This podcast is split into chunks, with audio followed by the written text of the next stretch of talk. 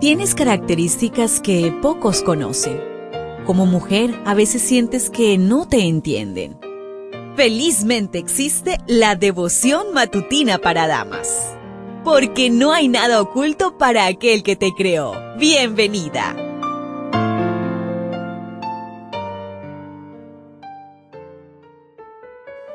Hola, hola querida amiga, ¿cómo estás?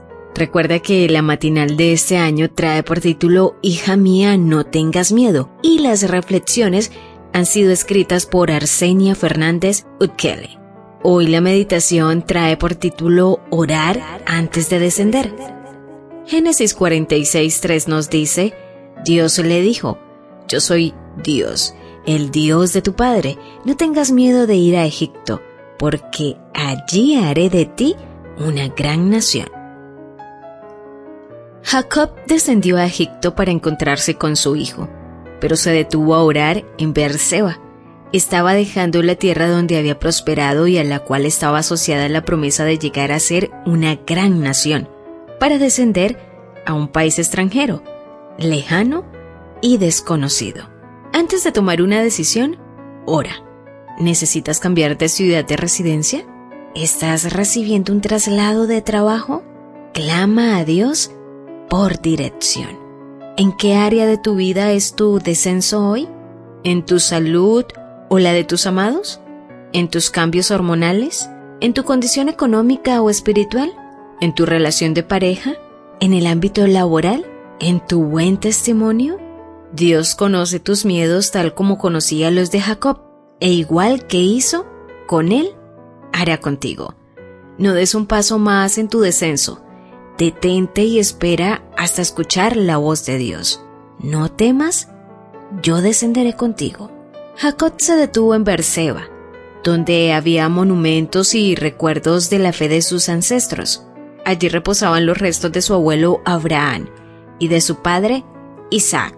Allí Abraham había hecho el pacto de paz y reconciliación con Abimelech.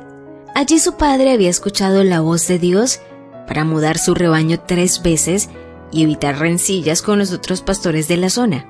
Allí Dios le dijo a Isaac, no temas. Berseba era el lugar perfecto para detenerse a meditar sobre cómo Dios había dirigido a sus ancestros. Tenía muchos motivos de gratitud y decidió ofrecer su propio sacrificio. El relato no nos dice que Jacob manifestó miedo, sino que Dios le dijo, no tengas miedo. Cualquiera sea tu descenso, Detente y medita en cómo Dios ha dirigido tu vida en el pasado. Revisa y escribe las maravillas que Dios ha hecho en el pasado con tu familia. Toma tiempo para contemplar a tus héroes de la fe. Recuerda cómo Dios los dirigió en momentos de dificultad y ofrece una ofrenda de gratitud a Él. Quien leyó el miedo inconfeso de Jacob, leerá los tuyos. En el libro Recibiréis Poder, en la página 231, nos dice lo siguiente, no tenemos nada que temer del futuro, a menos que olvidemos la manera en que el Señor nos ha conducido y lo que nos ha enseñado en nuestra historia pasada. ¿Lo ves? ¿Te das cuenta?